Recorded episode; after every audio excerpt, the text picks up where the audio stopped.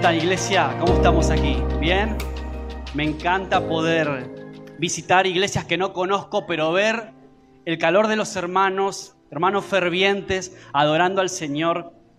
Dice la palabra de Dios que Él habita, ¿sabes dónde? ¿En medio de dónde? Exactamente, en medio de la alabanza de su pueblo. Y cosas grandes y preciosas suceden, ¿no? Cuando hay esa unidad, estamos en un mismo espíritu, adorando al Señor, poniéndole a Él por encima de todas las cosas en nuestra vida. Y sí, lo hacemos con nuestros labios, pero Él conoce nuestro corazón y sabe que nuestra vida también es así. Amén. Entonces, nada, pues Nica ya nos presentó, soy Maxi, ahí está Romina por ahí. Si escucháis a una peque gritar y llorar, es la mía, sí es la mía. Así que nada, bueno, pues allí. Así que yo me siento muy a gusto de, estar hoy aquí con vosotros. Eh, voy a ir directamente al grano. Vamos a, abrir la palabra de Dios. Vamos a leer un relato que es bastante conocido. Yo sé que muchos de los que estáis aquí ya lo conocéis. Eh, ¿Quién conoce o quién escuchó, quién leyó, quién escuchó alguna prédica, a lo mejor una reflexión devocional acerca del evento donde Jesús calma la tormenta? Está en el mar de Galilea y él calma la tormenta. ¿Alguien? ¿Nadie? Levanta tu mano si lo... bueno, unos cuantos, ¿eh? Entonces ya jugamos a favor, entonces ya la conocemos. Bueno, pero nunca está de más volver a leerla, repasar y ver qué Dios tiene de nuevo para, para nosotros. Amén.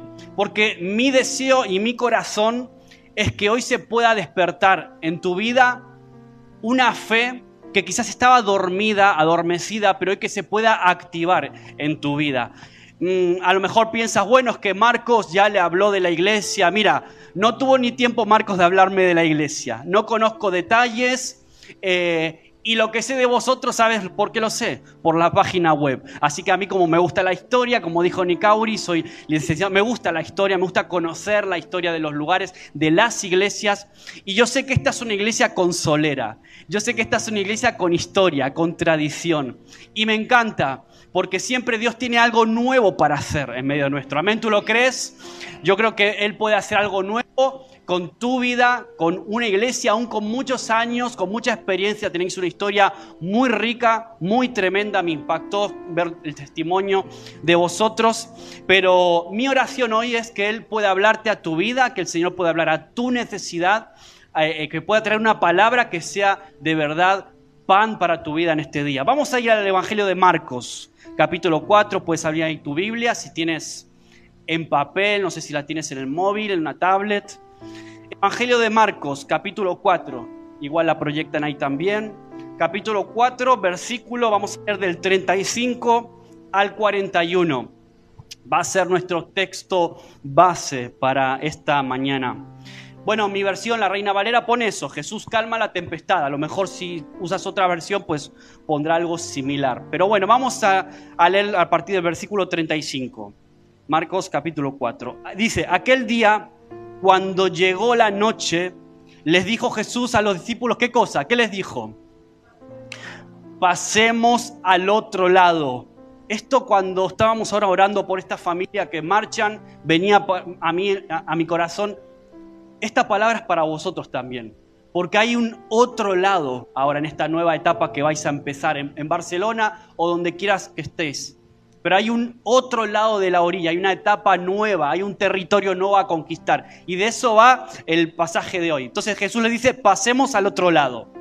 Y despidiendo a la multitud, le tomaron como estaba en la barca, y había también con él otras barcas. Pero se levantó, ¿qué cosa? Una gran tempestad de viento y echaba las olas en la barca, de tal manera que se anegaba, o sea, empezó a entrar el agua dentro de la barca y ellos la veían negra, pensaban que realmente se hundían y que perecían en esa noche. Y Jesús, mira el versículo 38, ¿qué estaba haciendo Jesús? Y él estaba en la popa, ¿qué estaba haciendo? Estaba durmiendo sobre un cabezal. Y le despertaron y le dijeron, Maestro, ¿no tienes cuidado que perecemos? Y levantándose, Jesús que hizo? Reprendió al viento y dijo al mar, Calla, enmudece. Me gustan las versiones que, eh, en, en español que tienen las palabras de Jesús remarcadas en rojo, ¿no? Las tiene en rojo y te queda bien en claro las palabras tal como Jesús las pronunció. Calla, enmudece, le dijo, y cesó el viento y se hizo grande bonanza, se tranquilizó completamente el mar. Versículo 40, y les dijo, ¿por qué estáis amedrentados? A lo mejor otra versión puede decir, ¿por qué estáis asustados? ¿no? Algo similar, ¿no? ¿Por qué estáis amedrentados? ¿Cómo no tenéis fe?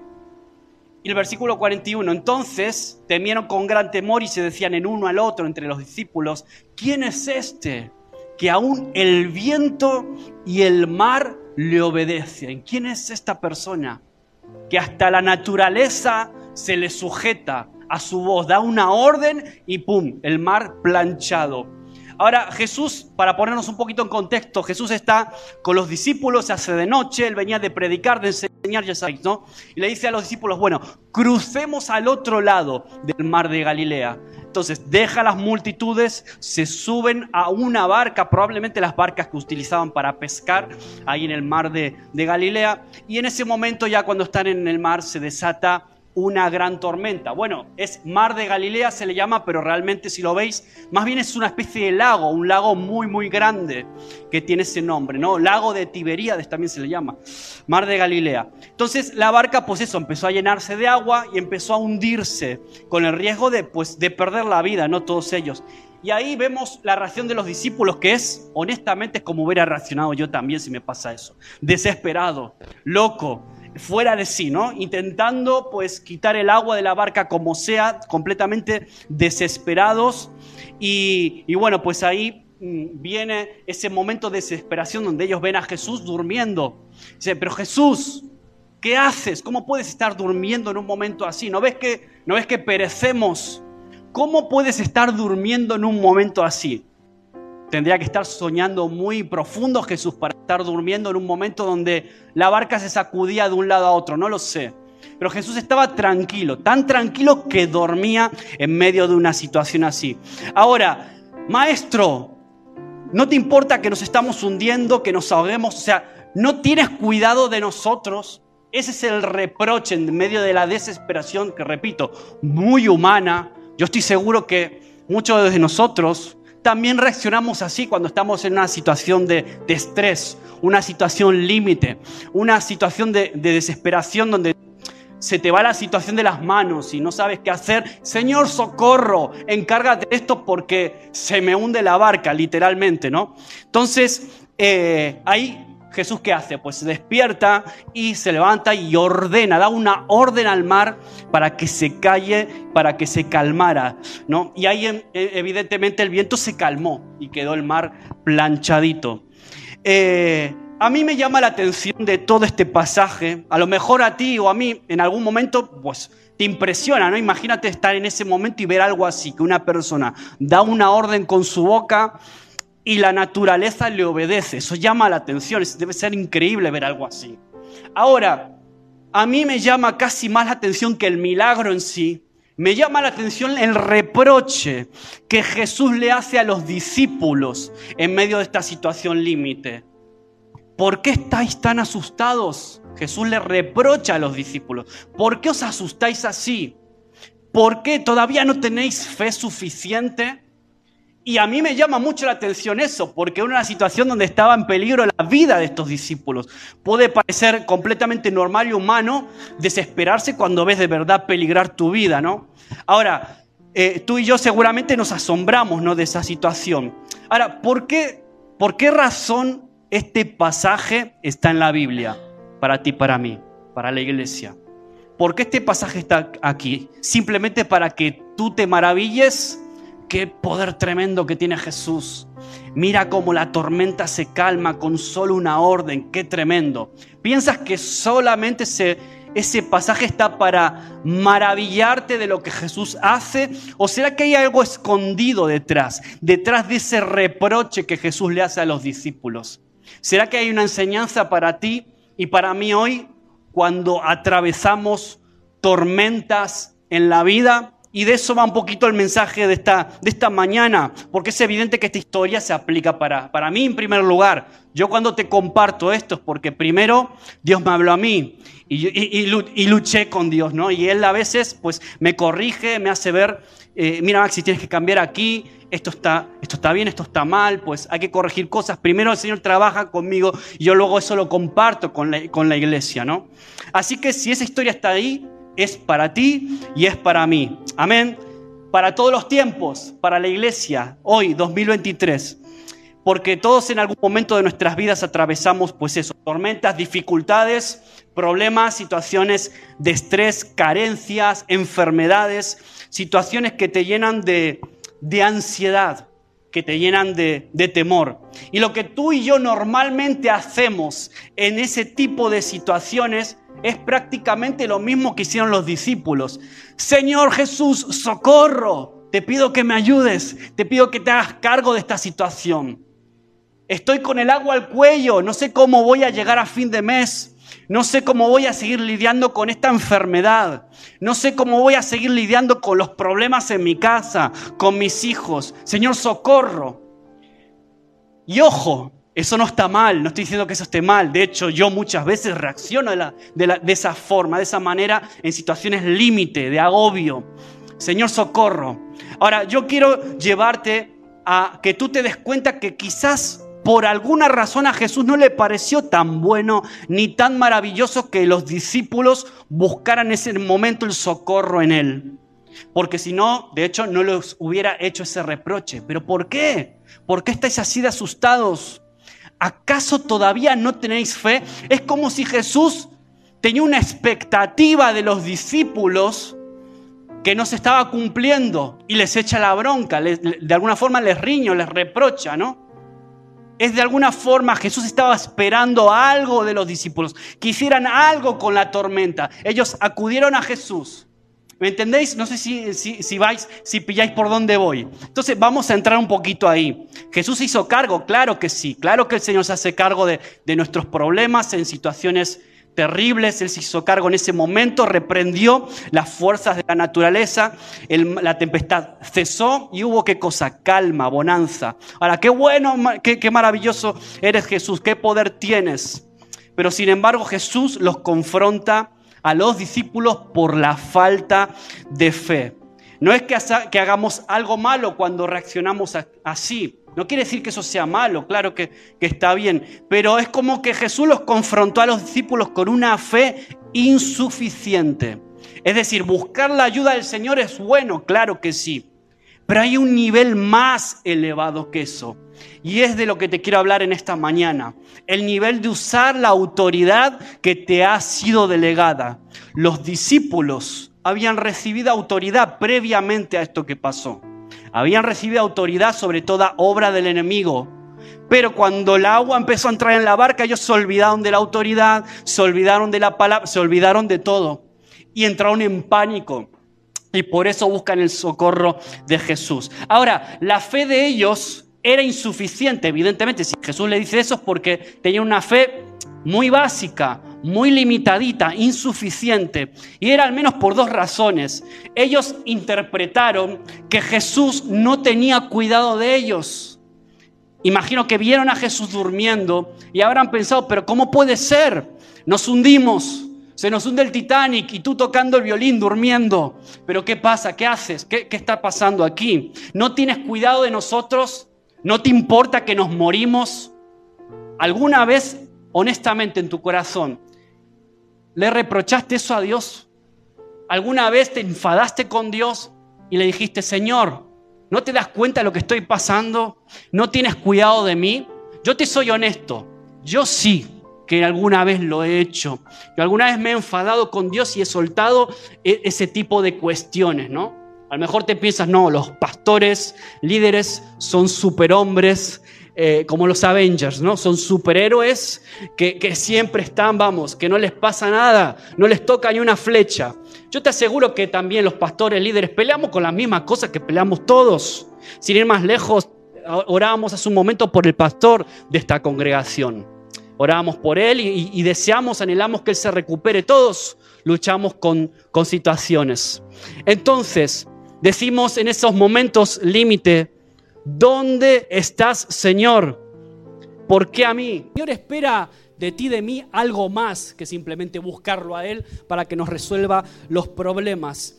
Y lo mismo hacemos nosotros frente a las tormentas de la vida. Interpretamos que si estoy pasando por una enfermedad o si me quedé sin trabajo, si estoy peleado con mis hijos, si estoy con luchas en mi familia o con mis vecinos, interpretamos que las tormentas de la vida eh, es porque pues eh, el Señor se desentendió de nosotros.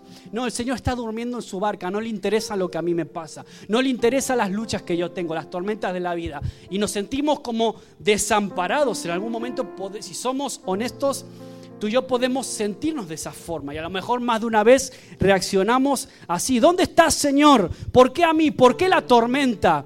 ¿Por qué este, este problema, mi matrimonio, que parece que se viene abajo? ¿Qué pasa? ¿Qué está sucediendo? ¿No te importa mi vida? ¿No te importa que el agua esté entrando a mi barca? ¿No te importa que me estoy ahogando? que me he quedado sin trabajo, que no sé qué va a pasar, que tengo más de 50 años, no sé si me van a volver a contratar. ¿No te das cuenta por qué permites esto? ¿De verdad te importa, Señor?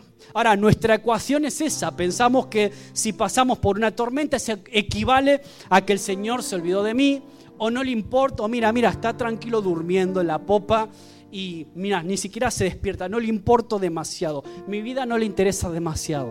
A veces tristemente podemos llegar a pensar o a sentir esto.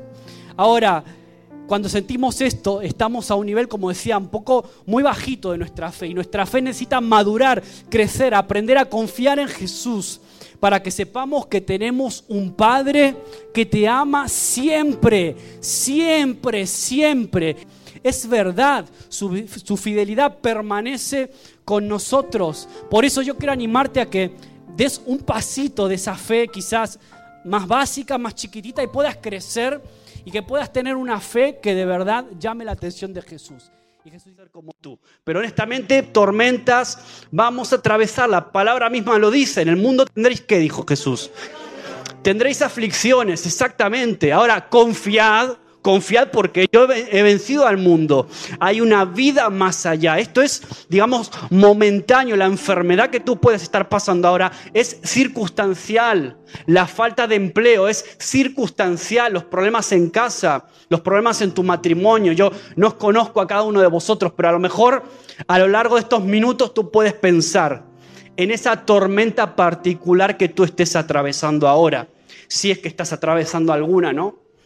Y, yo espero que tú puedas hacer un poco ese ejercicio de, intentar visualizar esa situación, esa situación que te agobia, que te amarga, que a veces eh, te lleva incluso hasta perder la fe en algún momento, perder la esperanza, te pone de mala uva, no la entiendes, te lleva a cuestionar a Dios. Piensa un poquito en eso porque yo quiero darte un mensaje que va específicamente para eso. Por eso nunca interprete las tormentas de la vida como un descuido o desinterés por parte de Dios. Es hora de superar ese nivel de desconfianza. Amén. Entonces, quizás ese una fe suficiente, interpretaban desinterés Cuando vino la tormenta, el otro punto es que los discípulos se olvidaron, que lo decía antes, se olvidaron que tenían una palabra dada por parte de Jesús. ¿Cuál era la palabra inicial que lo leímos antes? ¿Cuál es la orden inicial que Jesús da? Dice, pasemos al otro lado al otro lado de la orilla en el mar de Galilea. Ellos tenían que ir al otro lado, no se iban a ahogar. Jesús no iba a decirles, bueno, vamos al otro lado, pero ¿sabéis qué? Os vais a morir todos hoy. Evidentemente ese no era el plan de Jesús. Ese no era el proyecto de él. Por eso los discípulos, cuando se vieron en el medio de la tormenta, se olvidaron de esa palabra se olvidaron, de lo que Jesús había dicho y en lugar de resistir, se dejaron vencer por la desesperación, por la tempestad. Ahora Jesús no los subió en la barca para hundirlos, sino que había un propósito. Él dijo, vamos al otro lado. ¿Sabes por qué? Porque hay una misión más allá. Si tú sigues leyendo el pasaje, yo te animo a que lo puedas leer en casa, no lo vamos a leer hoy por amor al tiempo, pero luego al otro lado de la orilla, ¿sabes quién aparece? El endemoniado Gadareno. Bueno, otro de los evangelios habla de dos endemoniados, da igual, no es eso lo importante. Lo importante es que había del otro lado de la orilla un territorio a conquistar. Había un lugar que no era, no era una zona judía, era una zona pagana, gentil, una zona dominada por el enemigo, un territorio al que el reino de Dios todavía no había llegado. Y sabes qué, el enemigo sabía muy bien que en cuanto Jesús pusiera un pie con los discípulos en ese lugar, se le terminó el chiringuito, se le acabó. Se le acabó el negocio, que fue evidentemente lo que pasó luego cuando leáis esa, esa historia del endemoniado de Gadara. Entonces, había un propósito del otro lado de la orilla, había un, un lugar que conquistar, había una nueva etapa, había un lugar de conquista. Por eso yo te animo que no te olvides nunca, nunca, nunca de las palabras que el Señor te da. Sea un domingo aquí en un culto, sea en tu devocional en casa, sea un hermano, una hermana de la propia congregación que viene y te dice, tengo una palabra de Dios para ti, guárdala, cuídala, aliméntate de la palabra en estos tiempos. Yo, yo sé que vivimos sobresaturados de información sobresaturados de entretenimiento, de redes sociales, que Instagram, que TikTok, que Facebook, que Netflix. Vivimos sobresaturados de todo tipo de cosas que Ah, no, digo que sean malas en sí, no son malas, pueden ser bien utilizadas, pueden ser una, una herramienta. Ahora mismo estamos utilizando pues que las redes sociales para transmitir este mensaje. Las redes sociales pueden ser un instrumento que utilizado para la gloria del Señor puede ser una herramienta tremenda para difundir el mensaje. Un mensaje que no se queda en estas cuatro paredes, sino que puede llegar a los corazones de gente que a lo mejor ahora nos están viendo o a lo mejor lo ven más tarde lo escuchan. Entonces, no digo que todas esas cosas son malas, digo que a veces mal utilizadas y si las usamos simplemente para perder el tiempo, por eso es necesario alimentarnos. ¿De qué me estoy alimentando? ¿De qué me estoy alimentando? ¿A qué cosas le dedico la mayor parte de mi tiempo en el día a día? ¿Qué cosas estoy consumiendo? Ojalá Dios quiera que sea así, que sea la palabra, que sea su palabra lo que alimente tu forma de pensar, alimente tus convicciones, tus valores, tu fe. Amén, porque lo necesitamos más que nunca, abrazarla, conocerla y sobre todo creerla. Amén. Ellos creyeron más a la tormenta que a la palabra que Jesús les había dado. Por eso vino, pasó lo que pasó. Ellos le creyeron más, se dejaron controlar por la situación y no creyeron a la palabra que les habían dado inicialmente Jesús a ellos. Por eso nosotros tenemos, yo siempre digo, la Biblia para mí es como una especie de, de GPS, ¿no? De GPS del alma, del corazón, de la vida, me ayuda a tomar buenas decisiones, a saber sobre todo qué me conviene y qué no. ¿Qué me conviene para mi vida? Esta decisión que yo voy a tomar, este trabajo que me están ofreciendo, ¿Le va a dar gloria a Dios o no? ¿Va a bendecir mi familia o no? Si al final me va a sacar fuera de la iglesia porque nunca voy a tener tiempo para venir a un culto, ¿de verdad vendrá eso de parte de Dios? ¿Será al final eso bueno para mí? Yo no te voy a decir que sí, que no. Eso tienes que evaluarlo tú delante del Señor. Por eso es necesario conocer la palabra. Eh, conocerla, abrazarla, quererla, leerla cada día y comprometerte, ¿no? Entonces, aquí lo que vemos es básicamente a un Jesús que le está dando una especie de, de mentoreo. Hoy en día está muy de moda esto del coaching, este tipo de cosas. Pues le está dando un mentoreo, una, sesión de, de, coaching de cómo superar las tormentas de la vida, de cómo acallarlas, de cómo enmudecerlas. Por eso el título del mensaje, yo le puse tormenta enmudece. Tormenta, tú te callas. Tormenta, tú no tienes dominio sobre mis emociones. Tormenta, tú no tienes dominio sobre mi esperanza y la fe, ni sobre la palabra que un día alguien me ha dado de parte de Dios. Amén. Entonces, aquí lo que, lo que estamos viendo claramente, claramente, es que el enemigo muchas veces envía situaciones, tormentas a nuestra vida para sacudirnos. Y te envía una ola y otra ola y vientos, tempestades. ¿Para qué? Para destruir tu conexión con Dios. Para destruir tu conexión con el Padre. Para destruir tu relación con los hermanos, con la iglesia. Muchas tormentas, no digo todas evidentemente, pero muchas sí que a veces son eh, vienen de parte del enemigo. Algunas son permitidas por Dios. ¿Por qué? Porque Él sabe que si nos mantenemos firmes, esa tormenta que vino del enemigo puede servir al final para nuestro beneficio y puede mantenernos firmes en el Señor y no solo eso, sino que crecer en fe, crecer en convicción en nuestra relación con Dios. Así que las tormentas no siempre son malas, aunque a veces evidentemente cuando te toca pasarlas, pues cuesta ver el lado bueno. Al menos a mí, al menos a mí me cuesta ver el lado bueno. En el momento a veces te, confieso que también me desespero pero a la larga, cuando pasa el tiempo, tú te das cuenta, vale, mira, esto que atravesé, esta enfermedad, esta situación, al final me sirvió y me abrió las puertas para que yo conociera a este hermano o a esta hermana, o que bendijo el Señor mi vida con algún sentido, ¿no? Entonces, ¿qué les está enseñando? ¿Qué les está dando Jesús aquí a los discípulos? Un tutorial, una especie de tutorial de cómo silenciar como enmudecer las tormentas de la vida. Amén. Y yo creo que aquí hay hombres y mujeres que quieren convertirse en silenciadores de tormentas, en personas que usan la autoridad que Jesús te ha dado, porque te la ha dado a ti, me la ha dado a mí, se la ha dado a la iglesia, para que no te dejes dominar por lo que nos toca vivir. Amén. Entonces Jesús que le dio dos cosas para hacerlo autoridad y le dio palabra, que ya lo vimos, la palabra era vamos al otro, al otro lado.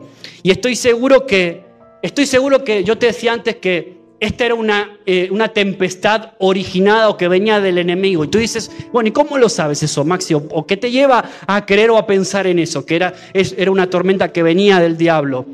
Sin duda, porque si Jesús se levantó y la reprendió, evidentemente Jesús no iba a reprender una tormenta que venía de parte de Dios, que venía de sí mismo, es imposible. Entonces, eso es lo que me lleva a pensar que el enemigo actúa así y a veces envía ciertas tormentas para abortar el plan de Dios para tu vida, para terminar con el proceso que el Señor un día empezó contigo y te envía dificultades y problemas y situaciones para que tú saques la bandera blanca y te rindas y abandones. Conozco algunos hermanos, me acuerdo durante la pandemia especialmente, que les pegó muy duro y, tristemente conozco hermanos que, que, que, se rindieron, perdieron la fe y cuando todo volviera a la normalidad ya podíamos volvernos a congregar, ¿sabes qué? Muchos de ellos ya no volvieron. No es que no volvieron a congregarse, no, abandonaron a Dios completamente. Eso es muy triste. Eso pasa, ¿no? Eso pasa con la, pasó con la pandemia. Sé que pasó muchas iglesias, eh, eh, en todo el mundo pasó esto pero también en otros contextos, al contrario, la pandemia sirvió para que muchas personas también vengan a los pies del Señor. ¿Te das cuenta cómo actúa Dios? Entonces, Dios primero te da la autoridad y te da la palabra. ¿Para qué? Para que la ejerzas, para que tú y yo aprendamos a ejercer esa autoridad y reprender la tormenta. Y Jesús confiaba en esa autoridad que les había delegado previamente. Confiaba tanto Tanta era la confianza de Jesús, que es lo que le llevó a dormirse en la barca. Dijo, bueno, pues ya está, estos ya lo tienen controlado. Yo, aquí no, no hace falta que yo ni no, haga nada, me echo a dormir. Ellos tienen la autoridad para saber hacer lo que tienen que hacer. Jesús confiaba en sus discípulos. Podríamos decir casi casi que Jesús tenía fe en sus discípulos. El problema es que quizás los discípulos no tenían la confianza necesaria en esa autoridad que les había sido delegada. Entonces, los discípulos no tenían una fe desarrollada, era una fe básica, pequeñita, ni en la palabra ni en la autoridad que habían recibido. Y por eso Jesús, ahora te das cuenta por qué la pregunta, pero todavía no tenéis fe. Pero ¿cómo estáis así de asustados y amedrentados frente a esto? ¿Cómo puede ser? con todo lo que venimos eh, eh, aprendiendo juntos, con todo lo que yo vengo enseñando, con todo lo que yo vengo compartiendo, con los tutoriales que yo os vengo dando de cómo se hacen las cosas, de cómo reprender las obras del enemigo. ¿Cómo puede ser que todavía no tenéis fe? Y los corrige, ¿no? Ahora, tenemos este relato en la Biblia, ¿por qué? Para que nosotros también recordemos que esa autoridad está disponible para ti, está disponible para mí, está disponible para la iglesia y para todo aquel que quiera creerla. Para el que cree, todo le es que le es posible. Muy bien, amén. Entonces, ¿cómo silenciar cualquier tormenta que busca cortar, interferir, parar, retrasar cualquier promesa que Jesús te ha hecho en algún momento a ti. Y voy a decir algo más, o a la iglesia. A lo mejor este mensaje ya no es un mensaje solo individual, es un mensaje para la iglesia. Y yo te decía al principio, Marcos no me explicó demasiado en detalle las situaciones de la iglesia, yo tampoco se las pregunté, fue una conversación rápida, muy rápida, pero a lo mejor este mensaje tiene sentido también para vosotros como iglesia. Hay una orilla nueva del otro lado. Aunque hay tormentas en el medio, hay procesos muy duros, hay un nuevo, hay un nuevo tiempo también para vosotros del otro lado, si lo creéis. Amén. Entonces, quizás este sea también un mensaje, puede ser para tu vida, pero también para, para vosotros como, como iglesia.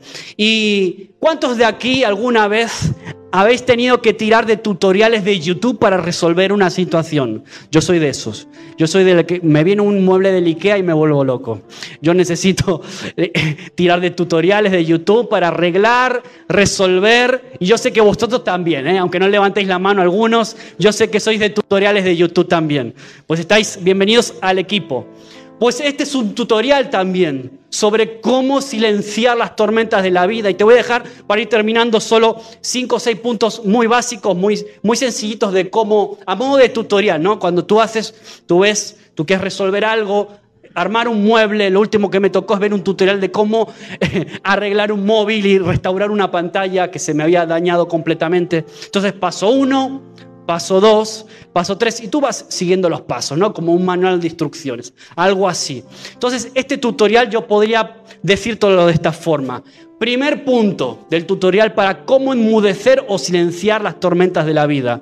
Confía y descansa en la palabra del Señor. Amén. Si Él te dice, mira, tú vas a pasar al otro lado. Si Él te lo dice, tú vas a pasar.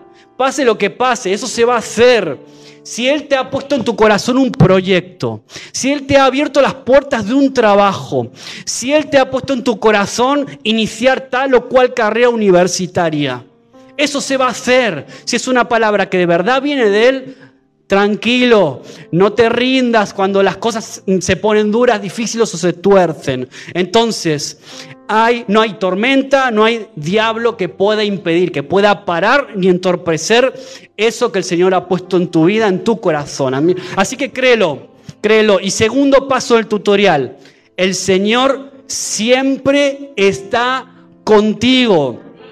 ¿Por qué lo digo esto? ¿Por qué lo, lo enfatizo así? A veces pensamos que Jesús está en la barca durmiendo y que le da igual mi vida. Lo decía al principio. Tenemos esa tendencia a pensar eso. Ahora, nunca más, nunca más interpretes una tormenta que te toca vivir como un descuido o desinterés de parte de Dios. Amén. Nunca interpretes los problemas como, bueno, Jesús ya, mira, que se olvidó de mí, ya le doy igual. Es que mm, nunca interpretes de esa forma. Tercer paso del tutorial. Confía en la autoridad que Él te ha dado y sobre todo úsala. Confía en esa autoridad. Cuando Jesús le dio autoridad, ¿qué tipo de autoridad les dio a los discípulos? ¿Qué tipo de autoridad les dio? La misma que Él tenía. La misma autoridad que él disfrutaba de parte del Padre. Él se la transfirió, le dijo, os doy toda autoridad. ¿Os acordáis la gran comisión? ¿Qué dice Jesús en la gran comisión? Toda autoridad me es dada ¿dónde? Entonces, ahora que tenéis esa autoridad, ¿qué tenéis que hacer? Id y hacer discípulos a todas las naciones, bautizándolos en el nombre del Padre, del Hijo y del... Caminamos, llevamos muchos años, siglos, caminando en esas promesas. ¿Por qué? Porque Él nos ha dado autoridad para hacerlo. Y os digo esto porque yo sí que leí en la página web vuestra historia y sé que pasasteis situaciones como iglesia duras de persecución antaño, cuando aquí la cosa era mucho más difícil que ahora a nivel político y religioso, todos los conocéis bien. Mis abuelos también en, en, Galicia, en Orense, pasaron situaciones muy parecidas a las que vivisteis aquí en Oviedo por seguir el Evangelio, por predicar la oposición por parte de, muchos sectores de la sociedad, de los propios vecinos. Sé lo que es eso, mi abuelo me lo contó, mis padres en parte también vivieron un poco de eso. Y sin ir más lejos, hoy en día, quizás no, no, no recibimos una oposición de tipo física todavía, pero sí que recibimos una oposición de otro tipo. Por eso, tormentas van a venir siempre, pero tenemos una autoridad que nos ha dado quién? El Señor, a ti y a mí, para que nada de eso nos amedrante. Y si hoy estáis aquí, es porque hombres y mujeres valientes antes que vosotros, los que fundaron esta congregación, ellos creyeron y utilizaron esta autoridad. Y por eso estamos hoy aquí. Amén. Entonces, ejercer esa autoridad que se nos ha dado como iglesia y como hijos. Cuarto punto del tutorial. Entiende que cada tormenta puede ser una oportunidad. El diablo a veces envía tormentas porque Él sabe, conoce que detrás hay un territorio que el Señor te va a asignar, te va a dar, te va a dar a ti, te va a entregar. Hay un territorio después de la tormenta. Ahora, a veces pensamos, bueno, a lo mejor si nos vamos de extremo podemos llegar a pensar que todos los problemas de la vida son por culpa del diablo. A veces no es así. No es así. Hay situaciones que vienen a nuestra vida porque también, o porque somos imprudentes, porque tomamos malas decisiones. Eso también. Hay tormentas que no las buscamos nosotros, si somos honestos, que sí.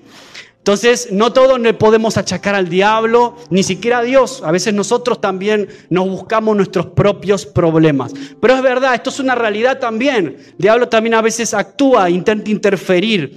Ahora, él sabe que hay un territorio, que hay un nuevo trabajo para ti. Él sabe que hay, ¿por qué no un ministerio en la iglesia para ti? Él sabe que hay un nuevo territorio para esta iglesia en Oviedo, un territorio a conquistar, un nuevo tiempo, una nueva etapa. Por eso lo decía al principio también, por eso decía lo de esta familia que, que estábamos despidiendo hoy aquí. Hay un lugar, hay otra orilla más allá, un nuevo territorio, hay un cumplimiento de promesas. A lo mejor hay oraciones por las que tú estás eh, estás doblando las rodillas y todavía no se cumplieron. Y llevas incluso años a lo mejor que esa situación no se cumple, esa promesa no se cumple, que esa situación, ese hijo que se fue de casa todavía no volvió, o ese hijo que se fue de la iglesia no volvió a casa de papá aquí. No sé esa promesa por la que estás orando, pero sin duda el diablo sabe que eh, si él logra que te rindas, la batalla para Él está ganada. Entonces, por eso Él muchas veces desata esa tormenta, para detenerte, para que por falta de fe te rindas y abortes el proceso de Dios. ¿Vale? Entonces, número 5, paso 5, voy bien rapidito. Ordénale a la tormenta que se calle. Cuando tú usas la autoridad, tú eres capaz de decirle a la tormenta, tú te callas. Silencio, calladito, no tienes lugar sobre mi vida, no tiene lugar sobre mi fe, no tienes lugar, no, no me voy a rendir. Porque te digo algo, a veces lo peor de las tormentas no es la tempestad en sí misma, a veces es lo que la tormenta te, le habla a tu vida. Por ejemplo, una enfermedad, aparece una enfermedad y a veces no es lo peor la enfermedad en sí, sino lo que ella te dice. Te dice, soy crónica, soy incurable, voy a estar toda tu vida contigo. Lo que, la, lo que la tormenta te va hablando. Por eso, ahí es donde hay que tomar la autoridad. Decir, tú te callas, tú te callas. Yo, yo sigo creyendo de que el Dios Todopoderoso puede sanarme. Amén. Entonces, entonces, a lo mejor te quedas sin trabajo Igual te quedas sin trabajo y el problema ya no es solo la falta de trabajo. A lo mejor es lo que esa situación te está hablando y te dice, mira, ya tienes cincuenta pico años, ¿quién te va a volver a contratar? ¿Qué vas a hacer de tu vida? ¿Cómo vas a mantener a tu familia? Ahí es donde hay que tormenta, tú te callas. Tú te callas, tú no tienes poder sobre mi vida, tú no tienes poder sobre mi fe, tú no tienes poder sobre mí. Ahí es donde hay que tomar esa, esa autoridad y ordenarle a la tormenta que se calle, que se mudezque y que venga la paz de Dios, que dice la palabra que sobrepasa todo entendimiento. Es decir, la gente no la puede entender ese tipo de paz. No entiende. ¿Y cómo puede ser, Manolita, que estés con esa tranquilidad y esa paz cuando se acaba de morir tu nieto? O cuando te acabas de quedar, Juan, sin empleo. O cuando estás pasando un cáncer. ¿Cómo puede ser que mantengas la paz? La gente ahí fuera no lo entiende, pero tú sí que lo entiendes, porque es una paz que viene de Dios. no viene, no depende de las circunstancias, depende del Dios Todopoderoso. Por eso, además de callar la tormenta, hay que decirle, Señor, dame esa paz, quiero tener esa paz.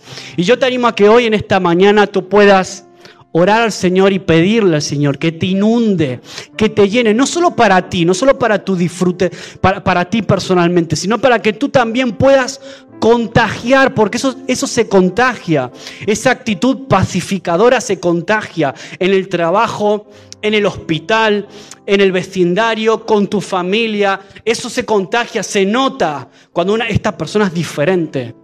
Yo no sé qué le pasa, pero mira cómo reacciona, no es normal. Sí, es que vive en la realidad del reino de Dios. Por eso es diferente, por eso disfruta de esa paz. Y el último paso, el último paso del tutorial, paso 6, es nunca enfrentes las tormentas en soledad.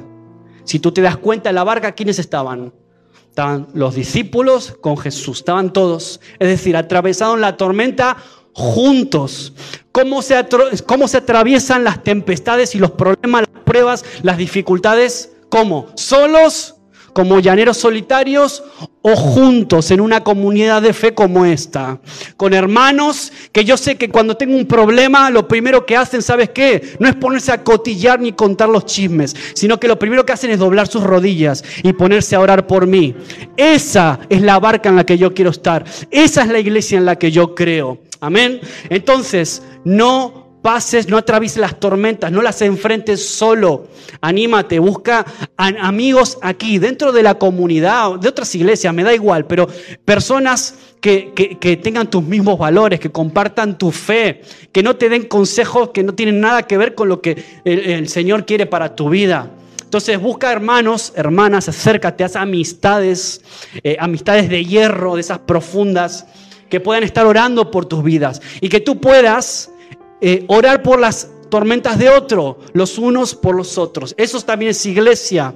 Me encanta eso, me encanta cuando lo veo y me encanta cuando yo también mismo lo disfruto. Yo sé que, que hay gente que está orando por mí. Hace, hace 15 días o 20 días, con la pequeña que estaba allí gritando y jugando, ella tiene una enfermedad metabólica y se había descompensado y acabó siendo ingresada por una descompensación metabólica. Incluso estuvo unas horas en la UCI.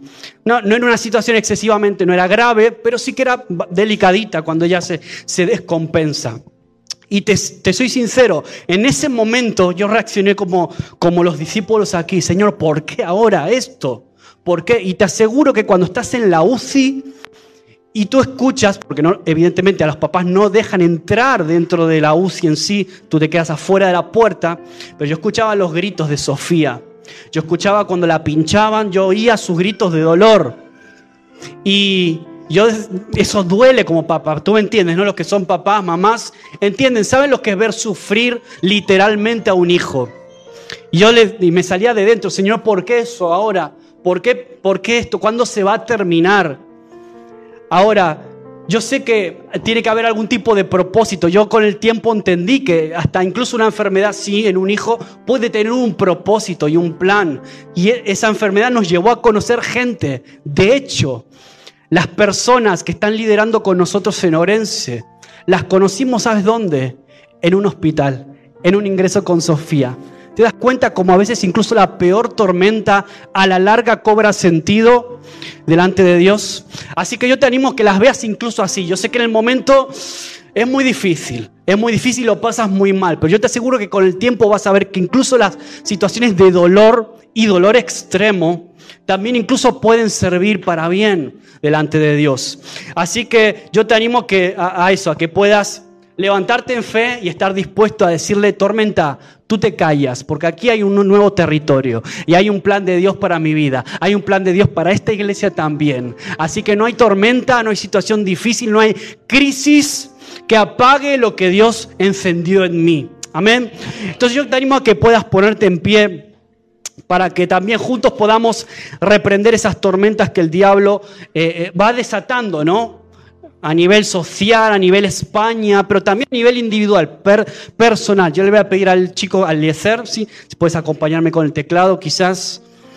Y yo te animo a que hagas un pequeño ejercicio, cierra tus ojos e intenta lo que te decía al principio, intenta visualizar, visualizar esa tormenta o tempestad que tú estás atravesando ahora.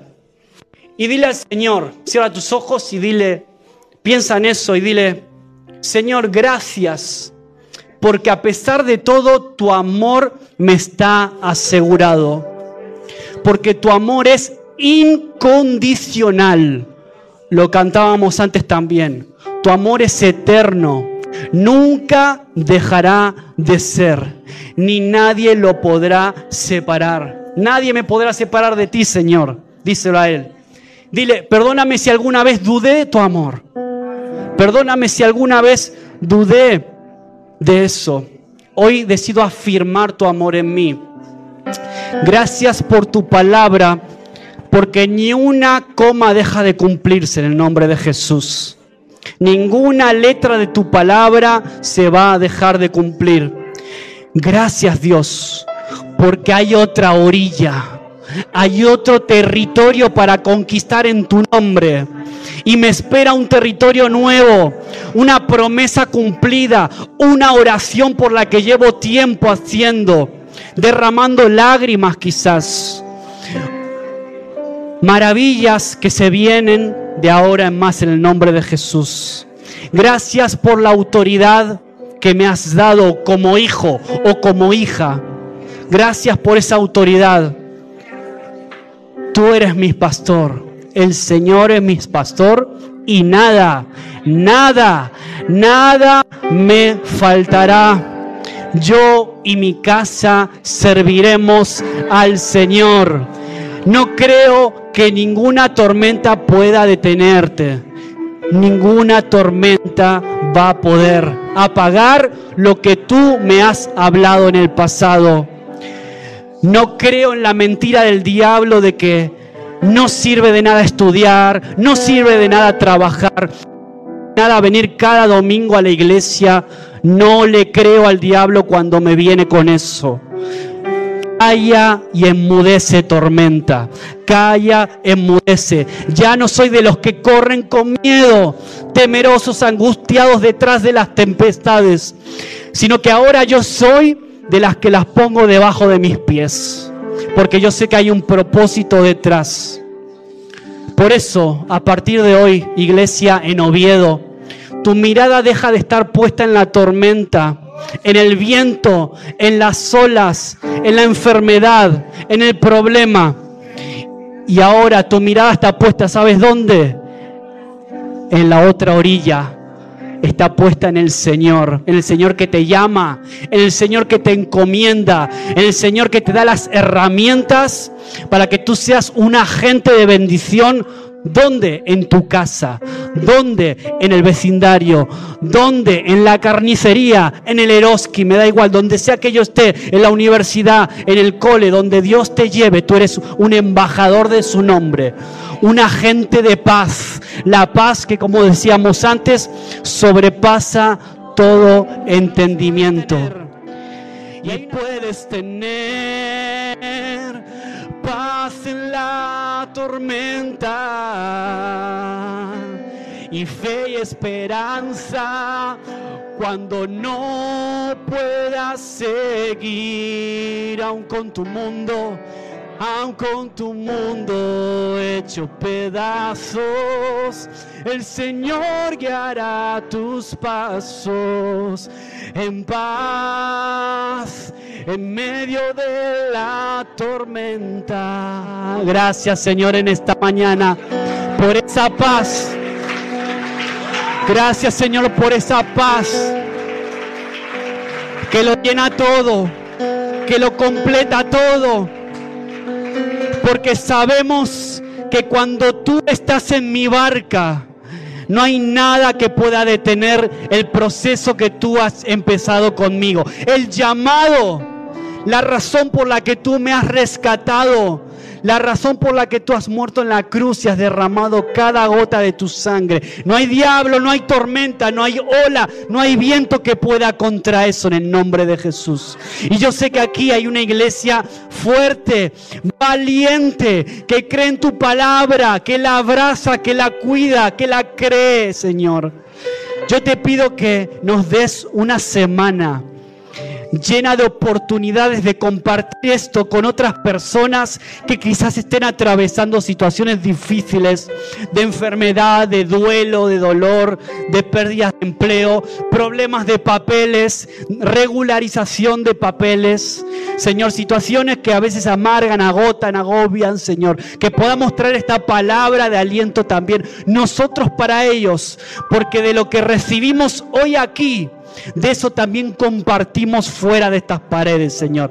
Ahora, ahora se va a ver lo que tu palabra hace en tu iglesia, Señor. Te doy gracias por los hombres y mujeres valientes aquí en Oviedo por tus hijos, por tus hijas aquí, por el testimonio de esta iglesia.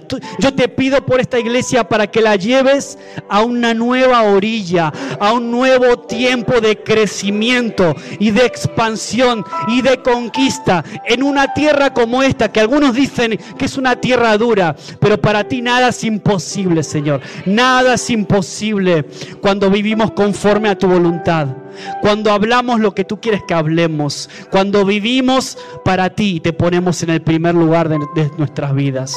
Gracias por esta mañana preciosa, por tu palabra que nos confronta, pero también nos desafía y nos llena de esperanza y de fe para afrontar los desafíos que vienen por delante esta semana. Despídenos ahora con tu paz y con tu bendición.